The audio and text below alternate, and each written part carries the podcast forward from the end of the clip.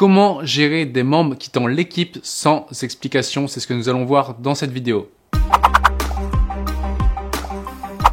Bonjour, ici Pierre, fondateur de l'Académie de l'Haute Performance. On accompagne des sportifs et entrepreneurs à être confiants et sereins en compétition et éliminer la peur d'échouer. Je suis aussi l'auteur de ce livre, L'identité gagnante, le secret du nouveau dopage égalisé que vous pouvez retrouver dans les commentaires.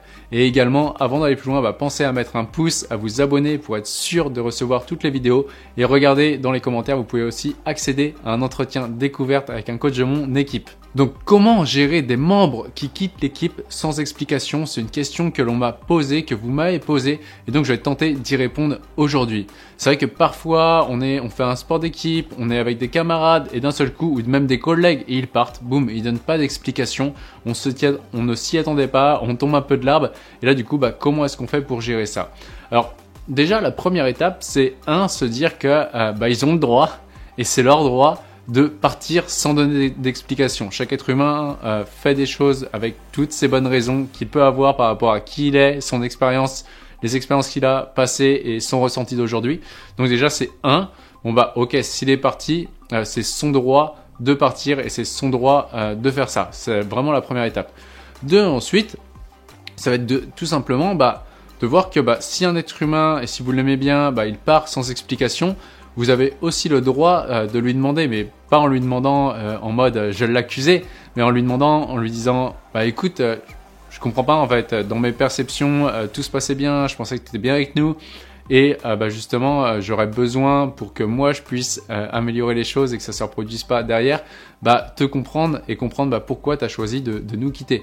Et du coup, en fait, en faisant ça, vous allez pouvoir bah, découvrir des choses que vous n'aviez peut-être pas soupçonnées jusqu'ici, ce qui peut être des choses qui n'ont rien à voir avec vous, d'une part, et deux, si ça a à voir avec vous, bah, pouvoir bah, vous euh, bah, remettre les choses en question et pouvoir mettre des solutions en place pour ne pas que ça se reproduise. Mais c'est vraiment important de demander, puisque plutôt que de, rester dans des non-dits et que les choses se cristallisent et après vous les revoyez, ça crée un petit froid et tout, mais au moins en demandant, bah, les choses sont claires et c'est euh, et c'est vraiment plus simple. Mais en les demandant de la bonne façon, c'est-à-dire en parlant que de vous plutôt que de l'autre et surtout euh, au maximum de ne pas dire à l'autre euh, bah voilà je comprends pas euh, dis-moi donne-moi des explications. Non aucun aucun être humain a des raisons de vous donner des explications juste parce que vous leur, leur demandez. En revanche si vous dites bah voilà par rapport à mes perceptions, moi je pensais que tout allait bien et vraiment bah, j'aimerais comprendre euh, ce qui s'est passé. Est-ce que tu peux m'expliquer me, euh, ton choix?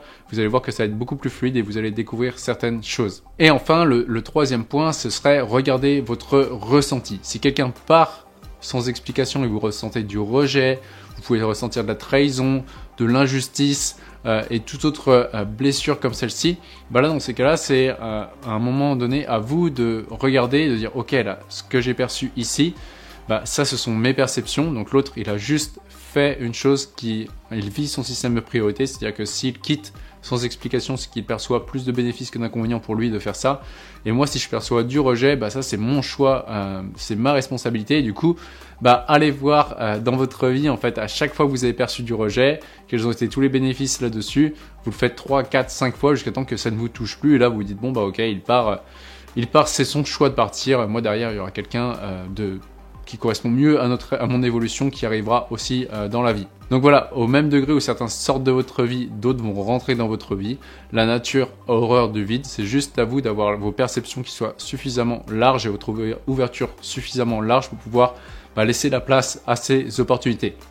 Donc voilà, une vidéo qui sortait un peu du cadre sportif pour lequel euh, je ne suis pas non plus euh, ce coup-ci euh, spécialiste, mais en revanche, voilà ce que je, ce que je dirais si ça devait arriver, et si ça m'arriverait, voilà ce que moi je, je ferais, je me mettrais en place. Et voici pour aujourd'hui, si vous avez aimé cette vidéo, pensez à la liker, pensez à la commenter, pensez à la partager. Si vous voulez aller beaucoup plus loin, beaucoup plus vite, eh bien prenez un rendez-vous qui est offert avec un coach de mon équipe, un rendez-vous où on verra le point A où vous en êtes aujourd'hui, le point B où vous voulez aller, et ce qui vous empêche pour passer du point A au point B, et surtout bah, comment aller au point B le plus rapidement possible.